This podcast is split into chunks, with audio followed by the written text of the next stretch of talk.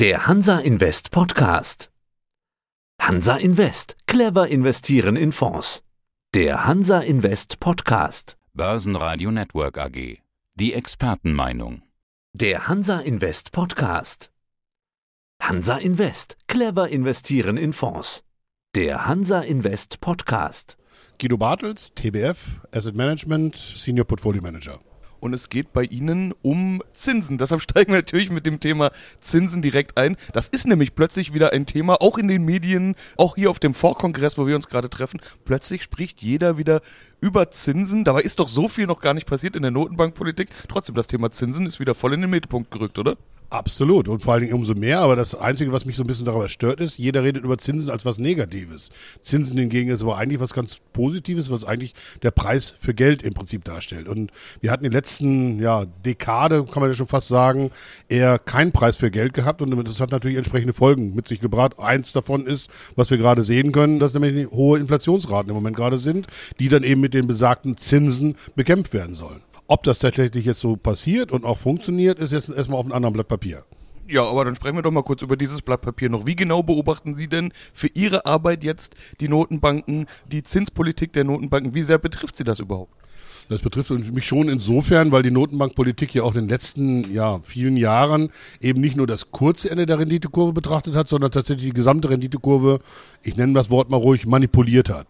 Das war gewollt und bewusst so gemacht, um eben die Verschuldungsgrade der Staaten etwas besser unter Kontrolle halten zu können, weil die Staaten haben sich ja aufgrund der verschiedenen Krisen, durch die wir jetzt durchgelaufen sind, hoch verschuldet, Tendenz weiter steigend und das versuchte man natürlich irgendwie mit einem geringen Zinslast den Staaten möglich zu machen. Ob das Notenbankpolitik ist, steht auf einem anderen Blatt Papier, aber es ist tatsächlich Fakt, war's. Es ist so, hat so stattgefunden. Und deswegen hat natürlich Notbankpolitik für uns als Anleger, als Investoren durchaus hohe Relevanz, weil das natürlich den gesamten Markt mit manipuliert hat. Jetzt, da das anscheinend alles aufhört, weil die Amerikaner haben ja aufgehört, Anleihen zu kaufen, die Europäer hören jetzt Ende des Monats, also quasi jetzt faktisch mit den Anleihekäufen auf in Klammern möglicherweise, in Klammer zu wieder, wegen dem OMT, wegen den großartigen Peripheriestaaten und dem Fragmentationsrisiko. Wenn das jetzt aufhört, dann haben wir wieder einen Markt, der, wie gesagt, wieder atmen kann, der sich wieder bewegen kann, der wieder Gleichgewichte finden kann und dann in den richtigen Zinssatz festlegen kann für eine bestimmte Verschuldungsproblematik. Ja, zuletzt ist nach diesen beiden Zinssitzungen EZB und Fed alles gefallen. Da gab es einen richtigen Risk-Off-Modus, Sell-Off. Überall sind alle raus. Ich habe gesehen, Sie haben ganz oft davon gesprochen, dass man einen sicheren Freund in unsicheren Zeiten braucht. Und da sind wir eben bei Ihrer Anlagestrategie. In den letzten Jahren war man ja mit eigentlich allem, was Aktien ist, auf der richtigen Seite, egal ob wir jetzt über ETF sprechen oder Einzelaktien, im Prinzip ging es ja nur bergauf. Jetzt sehen die Leute mal wieder, dass es auch unsichere Zeiten gibt. Also auch ihre Strategie könnte jetzt wieder vermehrt in den Fokus rücken. Absolut, weil wir wollen ja Einkommen generieren. Wir, man muss immer berücksichtigen dabei, was will man eigentlich erreichen. Wenn man Kapitalgewinn an den Börsen erzielen, dann ist sicherlich die Aktie das interessantere Vehikel. Aber will man tatsächlich Einkommen generieren aus seinem eigenen Vermögen, dann ist möglicherweise die Rente dann doch der bessere Hafen. Und insofern, gerade weil Renten ja doch in allgemein, wenn man die Ausfallrisiken mal außen vor lässt an dieser Stelle, tatsächlich eben ein sicheres Einkommen generieren über die Couponzahlung, die eben jährlich oder im Fall von den amerikanischen äh, Renten oft halbjährlich eben stattfinden. Aber das kommt eben definitiv. Im Gegensatz zu der Aktie, wo man eben nicht weiß, kommt die Dividende, kommt sie nicht. Und vor allen Dingen, wenn ich es vor der Dividendenzahlung verkaufe, bekomme ich auch die Dividenden nicht. Bei Renten ist das Schöne, wenn ich also vorher schon liquidieren muss, bekomme ich eben den, teilweise den Coupon schon ausgezahlt. Das heißt also, ich habe jederzeit den Coupon zur Verfügung.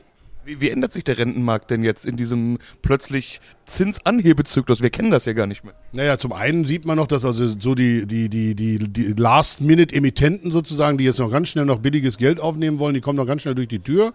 Äh, Das wird aber immer schwieriger zurzeit, weil eben keiner so richtig weiß, wo ist jetzt eigentlich der, der, der, der, der Tiefstand bei den Preisen beziehungsweise Höchststand bei den Zinsen oder bei den Renditen für bestimmte Kreditklassen. Also insofern weiß keiner so richtig und traut sich auch keiner so richtig ins fallende Messer hineinzufassen, außer uns. Wir tun das schon, weil ich weiß ganz genau aufgrund meiner doch zarten Jahre, dass eben man die nie genau den Top oder den, den Bottom erwischt. Insofern kann man immer schön beimischen und hat dadurch natürlich, wie gesagt, ganz attraktive Verzinsung für die Anleger, die einem vertrauen. Verschuldung wird ja dann damit jetzt teurer. Ist das ein Risiko? Also man, man spricht jetzt ja immer wieder davon, dass deshalb gibt es ja auch diesen Risk-Off-Modus, dass man sagt, es könnte passieren, dass die ein oder andere Firma sich das gar nicht mehr leisten kann, dass es zu Ausfällen kommt und so weiter. Sehen Sie das auch? Ja, natürlich, das ist absolut der Fall, weil ich meine, jetzt gerade die Niedrigzinsphase haben viele Unternehmen dazu genutzt, um äh, Schulden zu machen und mit diesen Schulden beispielsweise auch äh, Aktien zurückzukaufen. Also sprich ihren, ihren Leverage, also ihr Debt-to-Equity-Ratio zu verschlechtern. Und das hat natürlich in Zeiten, wo jetzt die Zinsen wieder steigen, Refinanzierung teurer werden, hat das gewisse Probleme potenziell. Muss nicht unbedingt was heißen, wenn also der Cashflow insgesamt für die Firma noch positiv ist, dann ist es okay. Aber ansonsten hat das sicherlich also eine, eine Verschlechterung des Kreditrisikos mit Folgen für das Credit Rating üblicherweise und das wiederum hat Folgen für die Refinanzierung. Das ist also so ein, so ein Teufelskreis irgendwo, der sich da potenziell lostreten muss. Man muss schon genau schauen, was man da kauft, aber wer das nicht tut, ist sowieso unverantwortungslos. Ja, werden Sie tun, weil der sichere Freund in unsicheren Zeiten, der soll ja auch sicher sein. Also wie gehen Sie denn vor? Ja, indem wir also nur versuchen, erstmal nur das kaufen, was wir verstehen oder was wir vermeintlicherweise verstehen. Nach Enron und WorldCom bin ich mir manchmal nicht so ganz so sicher, aber weil Papier ist ja bekanntlich geduldig. Aber wir versuchen uns, wie gesagt, tatsächlich auch mit den Firmen intensiv auseinanderzusetzen, mit uns mit dem Management zu treffen, die Prozesse zu verstehen. Und gerade jetzt Peter Dreide beispielsweise, der heute ja eben nicht anwesend ist, ist ein absoluter Industrieexperte, der auch industrielle Prozesse gut versteht und eben Banken als solches nicht versteht. Insofern haben wir keine Financials drin, weil wir da eben zu viel Unsicherheiten drin haben und kommen gucken uns also im Prinzip Industrieunternehmen an, die wir nachvollziehen können und wo wir auch das Gefühl haben, die können auch mit ihrem Geschäftsmodell auch durch schwierige Zeiten durchaus Cash generieren und damit natürlich also auch die Coupons bezahlen. Okay, was können das für Geschäftsmodelle sein? Gerade jetzt, wo sich ja vieles ändert. Äh, es ändern sich ja nicht nur die Zinsen, wir haben hohe Inflation, man spricht von möglicher Rezession. Das sind ja alles Dinge, die gerade Industrieunternehmen doch betreffen können. Natürlich, aber sie müssen halt die richtigen Sektoren raussuchen. Das sollten vielleicht in erster Linie nicht unbedingt gerade retail-lastige Unternehmen sein. Also in Konsumgüterindustrie wird sicherlich etwas schwieriger haben, gerade in der Rezession, in den hohen, mit den hohen Inflationsraten wird da sicherlich eine gewisse Konsumrückhaltung stattfinden mit den entsprechenden Folgen für diese Firmen.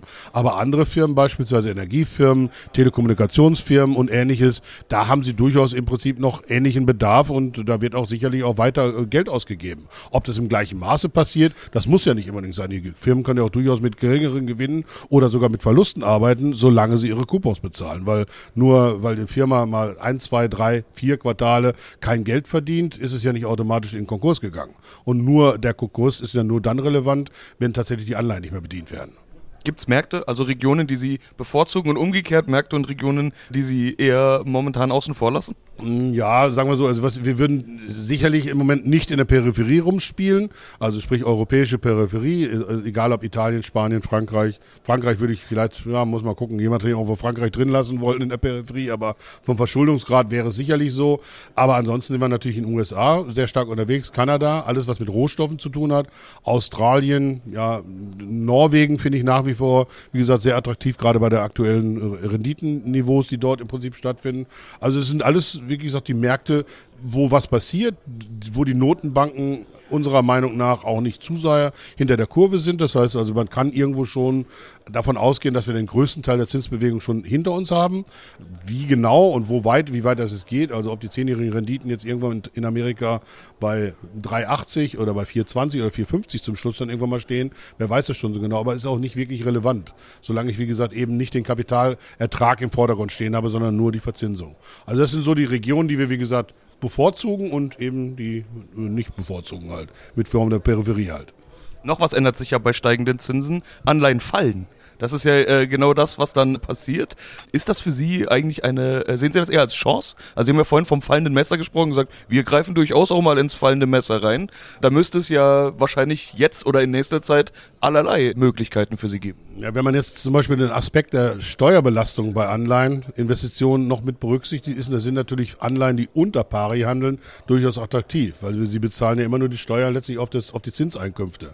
Wenn die Zinseinkünfte aber konstant sind, jetzt also eben aktuell Zinseinkünfte bei Anleihen, die relativ gesehen niedriger sind letztlich als, als der aktuelle Marktzins, haben sie den Charme, dass sie, wie gesagt, weniger Steuern darauf bezahlen, weil sie tatsächlich unter Pari kaufen. Sie bekommen ja die Rückzahlung zu 100. Und insofern ist Teil des Zinses, Teil der Rendite, ist im Rückzahlungspreis drin. Umgekehrt natürlich genau das Gegenteil letztlich halt, wenn die Zinsen irgendwann wieder fallen sollten und sie haben extrem hohe Coupons auf den Büchern drauf, dann ist das steuerlich vielleicht also ein bisschen schädlicher für einige Anleger.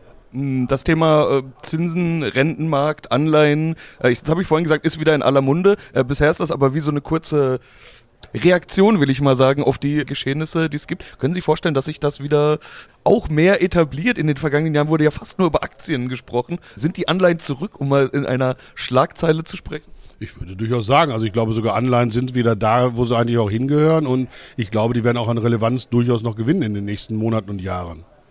Ja, dann sind wir doch mal gespannt. Herr Bartels, vielen Dank. Bitteschön. Das war der Hansa Invest Podcast. Clever investieren in Fonds. Börsenradio Network AG. Die Expertenmeinung. Das war der Hansa Invest Podcast. Clever investieren in Fonds.